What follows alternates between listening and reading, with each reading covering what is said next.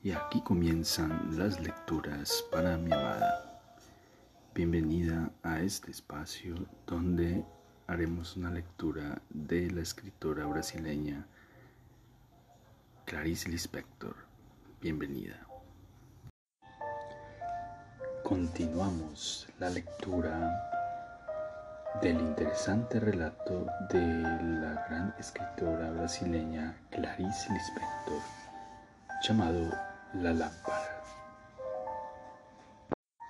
Su comportamiento estaba sobre el de una señora ciega, un rostro sonriente y escrutador que parecía extraordinariamente vivo, inteligente. Le ofreció ayuda tibiamente sin conseguir sentir compasión de la mujer. La ciega respondió con voz firme, clara y delicada. Si lo necesito, la llamaré. Subió con un esfuerzo, cerró las cortinas y en la estrechez del compartimiento se acostó. El traqueteo del tren vibraba en su cerebro y lo adormilaba. Cerró los ojos profundamente. Tal vez los abriese con lentitud mucho después, pero se despegaron como al mismo instante. Era noche oscura, el tren huía. La cortina de la ventanilla se movía lánguida y suavemente con el viento suave, y ella pensó y vio una sombra que era la de una mujer extraordinaria, delicada y tranquila, tan móvil y silbante como el propio aire. Mirándola como quien se asoma en silencio, Virginia abrió realmente los ojos que había cerrado hacía tanto tiempo y con un susto se incorporó en la cama estrecha y sombría que la cortina velaba. El tren corría sin obstáculos a través de la noche, apacible y perfumada. Cuánto tiempo había pasado alrededor de la mujer que había presentido. Sonrió sin saber por qué. La delicadeza pensativa presentía con un placer sereno y absorto qué novedosa, inexperta e indescifrable era la existencia. Como ella misma podría algún día ser adivinada por un desconocido en una vía de tren sin decir una palabra. Cerró la ventanilla, que la cortina Descansó la cabeza pesada y pálida sobre la almohada que se estremecía con todo el vagón dormitorio.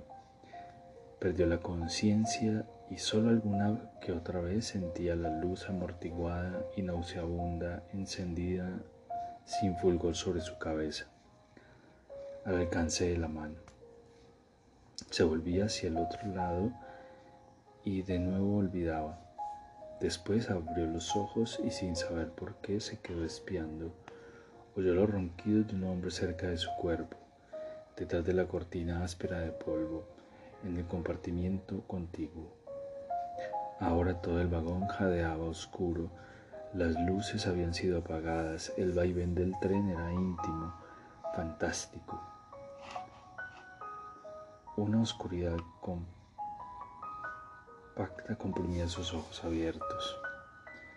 Apartó la cortina que cubría el cristal de la cama y una luz azulada de luna cortó su cuerpo por sorpresa. El tren corría violentamente por la noche y los campos se extendían lívidos, exangües atrás.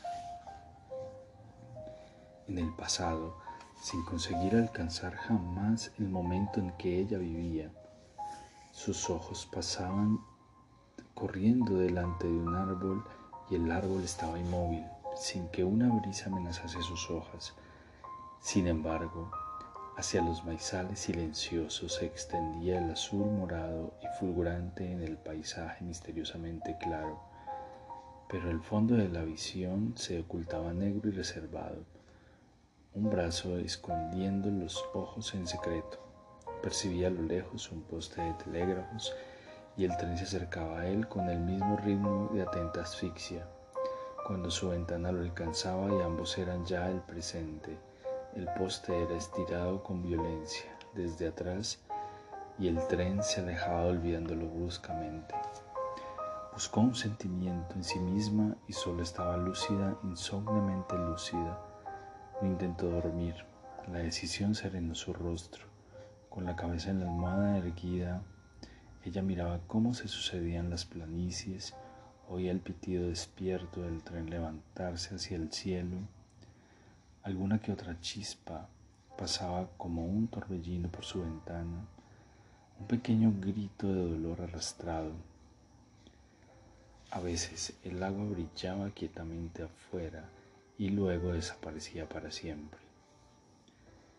Hasta el final de su vida, ella flotaba en las olas profundas del sueño con los sentidos cansados y perdidos.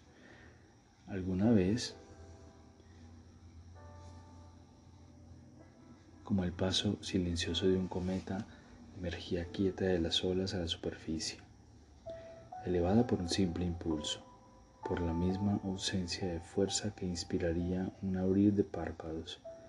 Levemente despierta flotaba, lejos del momento pasado y por el que ya se esbozaba. Era estar despierta, era entonces de la misma materia del sueño, pero purificada en un solo velo y ella veía a través de él, sonámbula y mansa. Mientras Duraba el largo segundo, ella pensaba, y su lucidez era la misma claridad dura de la luz de la luna. Pero no sabía lo que pensaba. Pensaba como una línea que parte de un punto prolongándolo. Pensaba como un pájaro que solo, que solo vuela. Simple dirección pura. Si mirase el vacío sin color no vería nada porque no había nada que mirar, pero había mirado y visto. Dormía de otra manera en los días de confusión y de martirio. Se concentraba entonces en el sueño, como si le atizasen con una lanza y ella encogiese su existencia dejando la vigilia vacía. Mucho de su pasado no se había realizado a la luz del día, sino en los lentos movimientos del sueño, aunque ella raramente pudiese recordarlos. Oyó ruidos sofocados de maletas y de pasos. Comprendió que se había dormido. Era de madrugada, la noche se iba desvaneciendo. Una luz neblinosa flotaba en halo sobre las cosas. A través de la ventanilla cerrada veía que el sol aún no había salido, pero percibía la frescura y la vida nueva temblando delicadamente en cada hoja. Se sentó sobre la cama, levantó el cristal grueso y terminó grueso y un súbito frío alegre lo rodeó. No sospechaba que la noche hubiese terminado de esa forma tan definitiva. Su pelo, pelo enmarrañado, bajó a tomar algo. Para su alivio, la ciega había desaparecido. Bebió un café polvoriento, probó dulces oscuros y grasientos. Un hombre gordo la miraba desde dentro de los ojos con el mentón apoyado en el pecho. Ella debía el líquido tibio. Tal vez estuviese triste, pero en ese momento tenía la firme sensación de que no podía vivir de su propia tristeza, de su alegría, incluso se revolvía inquieta y atenta, como si buscase una posición para vivir. Percibía a lo lejos un poste de telégrafos y el tren se acercaba a él con el mismo ritmo de atenta asfixia. Cuando la ventana lo alcanzaba y ambos eran ya al presente, el poste era estirado con violencia desde atrás y el tren se alejaba olvidándolo bruscamente. Buscó un sentimiento en sí misma y solo estaba lúcida, insomnemente lúcida. No intentó dormir. La decisión serenó su rostro con la cabeza en la almohada erguida. Ella miraba cómo se sucedían las planicies Oía el pitido despierto del tren levantarse hacia el cielo. Alguna que otra chispa pasaba como un torbellino por su ventana. Un pequeño grito de dolor arrastrado. A veces el agua brillaba quietamente fuera y luego desaparecía para siempre, hasta el final de su vida. Ella flotaba en las olas profundas del sueño con los sentidos cansados y perdidos. Alguna vez, como el paso silencioso de un cometa, emergía quieta de las olas a la superficie, elevada por un simple impulso, por la misma ausencia de fuerza que inspiraría un abrir de párpados. Levemente despierta, flotaba lejos del mundo, oscilando sobre su propia somnolencia rodeada por el oscuro momento pasado y por el que ya se esbozaba. Estar despierta era entonces de la misma materia del sueño, pero purificada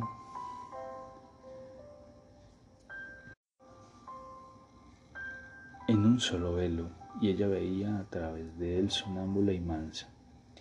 Mientras duraba el largo segundo, ella pensaba y su lucidez era la misma claridad dura de la luz de la luna, pero no sabía lo que pensaba.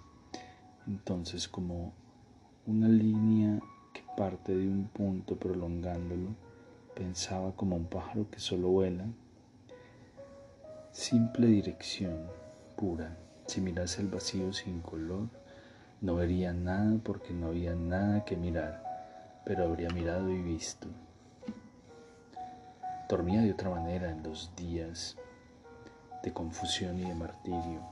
Se concentraba entonces en el sueño como si le atizasen con una lanza y ella escogiese su existencia dejando la vigilia vacía. Mucho de su pasado no se había realizado a la luz del día, sino en los lentos movimientos del sueño, aunque ella raramente pudiese recordarlos. Oyó ruidos sofocados de maletas y de pasos. Comprendió que se había dormido. Era de madrugada. La noche se iba desvaneciendo. Una luz neblinosa flotaba en halo sobre las cosas. Través de la ventanilla cerrada veía que el sol aún no había salido, pero percibía la frescura. Y la vida nueva temblando delicadamente en cada hoja. Se sentó sobre la cama, levantó el cristal grueso y un súbito frío alegre la rodeó. No sospechaba que la noche hubiese terminado de esa forma tan definitiva. Se peinó el pelo enmarañado. Bajó a tomar algo. Para su alivio la ciega había desaparecido. Bebió un café polvoriento, probó dulces oscuros y asientos un hombre gordo la miraba desde dentro de los ojos con el mentón apoyado en el pecho. Ella bebía el líquido tibio. Tal vez estuviese triste, pero en ese momento tenía la firme sensación de que no podía vivir de su propia tristeza, de su alegría o incluso de lo que sucedía, de que entonces se revolvía inquieta y atenta como si buscase una posición para vivir. Se le ocurrió, por fin, por primera vez, que vería a todos los de casa, que volvería a su cuarto, que Daniel estaría en la granja, su esposa, no, su esposa pasaba seis meses con sus padres, Daniel atendiendo con su padre la papelería, más tarde encontraría bonito el paisaje y ya empezó a notarlo con una percepción ligeramente distraída. Después del café fumó y mientras fumaba intentaba concentrarse, comprender su vida en aquel instante. Buscaba observándose, pero no veía más que el cielo gris como cuando intentaba pensar con profundidad. Parecía buscar la unión que debería haber entre la especie de elfo que había sido en su infancia y la mujer de cuerpo sensato, sólido y cauteloso que era ahora. Volvería a ver su tierra y temía, un poco nerviosa, impaciente y tímida, su propia sentencia. Tuve mi oportunidad en la adolescencia. No sabía ella qué pensaba soltando el humo con esa especie de prudencia y de falta de gracia que tenía con el cigarrillo. Perdí muchas oportunidades en la infancia, aunque su nostalgia, aunque su cuerpo actual tuviese un destino diario. Se acordó de Vicente con una nostalgia asustada que era también sorpresa por la extraña calma y alegría del alivio. Quién sabe si volvería, llegó a, a imaginar. Observó después que esa fue su impresión desde que recibió la carta de su padre, pero no quería pensar y apartó el pensamiento cerrando rápidamente los ojos, moviendo la cabeza, exhalando el humo con decisión. Sentía un poco de hambre y eso prometía borrar algo. Cuando coma, se decía con una vaga amenaza, los labios secos como ante un nuevo día. Se le ocurrió con una primera alegría emocionada que vería a Daniel que repetiría, tu tipo se vuelve cada vez más material y ella se ruborizaría por no tener hijos. Se sentía apaciguada, expectante, incluso en una vida poco feliz y comprensible.